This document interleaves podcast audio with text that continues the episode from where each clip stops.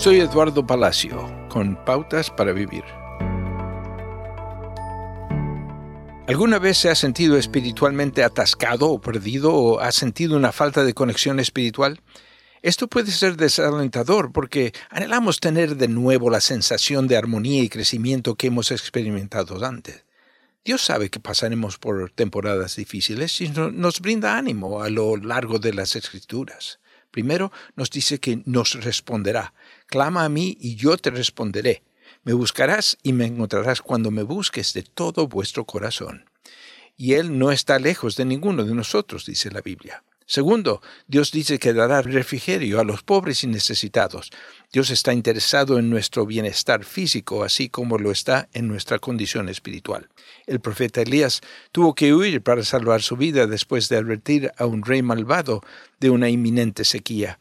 Dios escondió a Elías de sus enemigos junto a un refrescante arroyo y envió cuervos con pan y carne para restaurar la fuerza de Elías.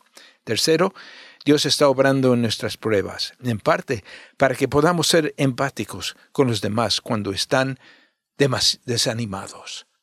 En Corintios, Pablo dice, ¿quién está débil sin que yo no sienta esa misma debilidad?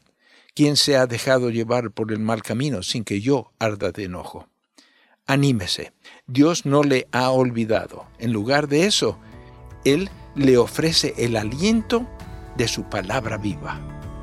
Acaba de escuchar a Eduardo Palacio con Pautas para Vivir, un ministerio de Guidelines International. Permita que esta estación de radio sepa cómo el programa le ha ayudado. Acompáñenos en la próxima emisión de Pautas para Vivir. Gracias por su sintonía.